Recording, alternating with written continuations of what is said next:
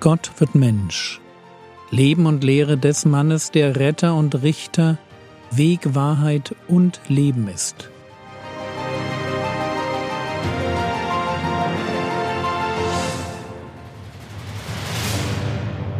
Episode 123 Vollmacht und Dämonen Teil 3 Wir sind gedanklich immer noch in der Synagoge von Kapernaum. Jesus hatte gepredigt und ein unreiner Geist hatte aufgeschrien. Und nicht nur das. Er hatte Jesus direkt angesprochen und ich kann mir vorstellen, wie alle im Raum still waren angesichts dieser offensichtlichen Manifestation des Bösen. Wenn man so will, war der Teufel aus der Deckung gekommen und in einem offenen Schlagabtausch Jesus entgegengetreten. Das Duell in der Wüste hatte er persönlich verloren. Jetzt durften sich die niederen Chargen, die unreinen Geister an Jesus abarbeiten. Aber natürlich ohne Erfolg. Markus 1, die Verse 25 und 26 Und Jesus bedrohte ihn, das ist den unreinen Geist, und sprach Verstumme und fahre aus von ihm. Und der unreine Geist zerrte ihn und rief mit lauter Stimme und fuhr von ihm aus. Das ist eigentlich ein super langweiliger Exorzismus, oder? Ein Satz, verstumme und fahre aus von ihm und fertig. Mehr braucht es nicht, wenn wahre Autorität auf das Böse trifft. Mehr braucht es nicht, wenn Gott selbst dem Bösen gebietet, einen gebundenen Menschen freizusetzen. Frage, was geschieht jetzt mit dem unreinen Geist? Und ehrlich gesagt weiß ich das nicht genau. Der Dämon beschreibt seine Angst mit den Worten Lukas 4,34 Bist du gekommen, uns, gemeint sind die unreinen Geister, uns zu verderben. Die unreinen Geister fürchten sich also vor Jesus und vor dem, was er ihnen antun kann. Und das wahrscheinlich völlig zu Recht. Von den bösen Engeln, die vor der Sintflut lebten, heißt es in Judas Kapitel 1, Vers 6, und Engel, die ihren Herrschaftsbereich nicht bewahrt, sondern ihre eigene Behausung verlassen haben, hat er, nämlich Gott, zum Gericht des großen Tages mit ewigen Fesseln unter Finsternis verwahrt.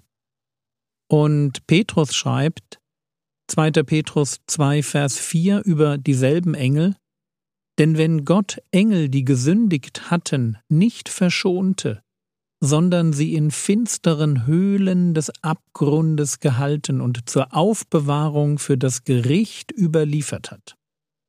Es gibt also die Möglichkeit, dass unreine Geister gebunden auf ihr Gericht warten. An anderer Stelle lesen wir davon, dass ein Exorzismus einen Dämon dazu verurteilt, ruhelos umherzuschweifen. Und deshalb habe ich keine Ahnung, warum und wovor sich die Dämonen genau fürchten, wenn sie Jesus begegnen. Aber ihre Furcht war bestimmt gerechtfertigt. Hier war einer gekommen, sie zu verderben, ihren Einfluss zu begrenzen, Menschen zu befreien. Und es sollte für die Dämonen noch viel schlimmer kommen. Es sollte nämlich nicht nur einer kommen, sondern eine ganze Armee. In einem Buch über Dämonologie in der frühen Christenheit habe ich gelesen, dass sich das Christentum in der Antike auch deshalb so schnell ausbreiten konnte, weil die Christen ein Mittel gegen unreine Geister hatten. Und das Mittel war die Vollmacht Christi, die sie als Leib Christi besaßen eine Vollmacht, um Dämonen in die Schranken zu weisen. Und das fängt mit den Jüngern an. Matthäus 1, Vers 10 Und als er seine zwölf Jünger herangerufen hatte, gab er ihnen Vollmacht über unreine Geister, sie auszutreiben. Es fängt mit den Jüngern an und setzt sich dann im gemeindlichen Rahmen fort.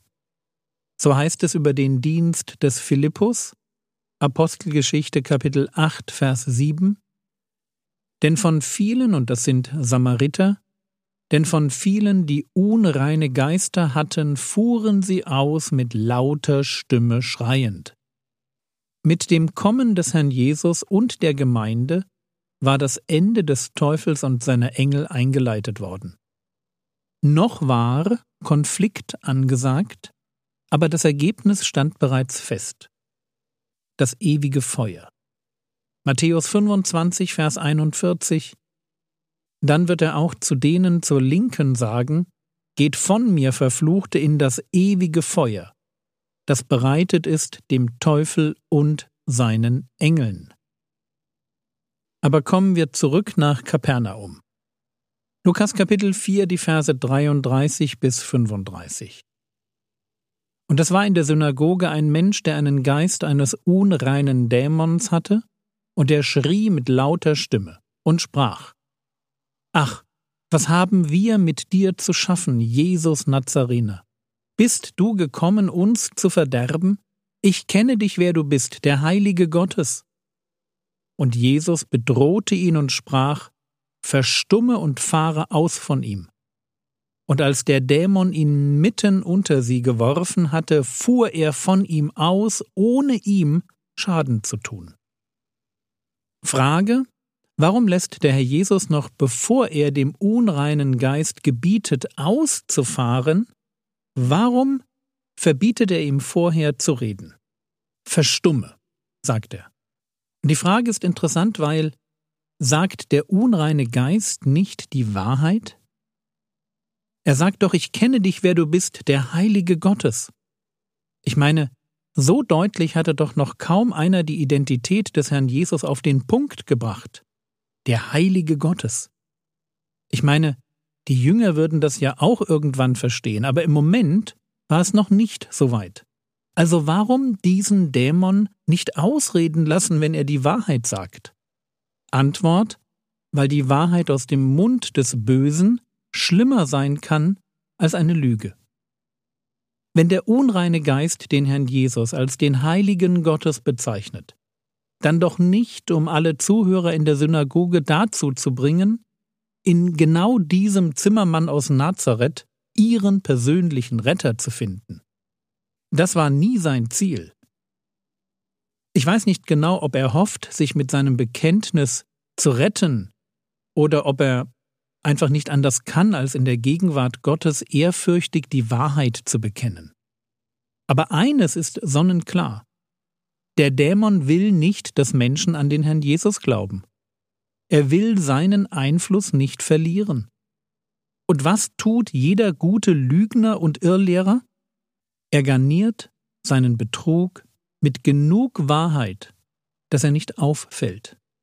Ein Dämon, der den Messias als den Heiligen Gottes anerkennt, kann ja wohl kaum etwas Schlimmes sein, oder? Muss man so einen unreinen Geist überhaupt austreiben? Vielleicht hilft er einem ja noch mehr geistliche Wahrheiten zu entdecken. Nein, tut er nicht. Wird er nicht tun. Will er nicht tun. Wenn falsche Propheten und Irrlehrer Wahrheiten predigen, dann tun sie das nicht, um Menschen fester an den Herrn Jesus zu binden.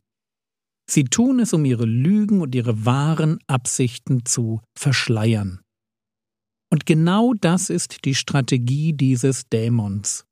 Und deshalb verzichtet der Herr Jesus auf diese Art von Publicity.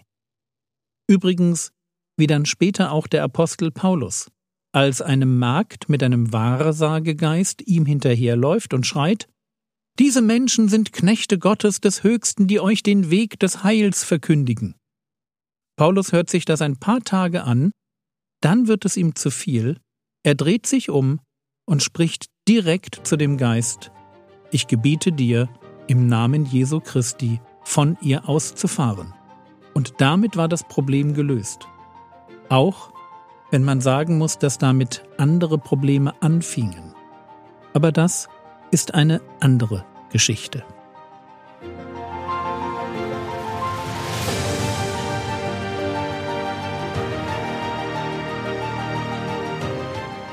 Was könntest du jetzt tun?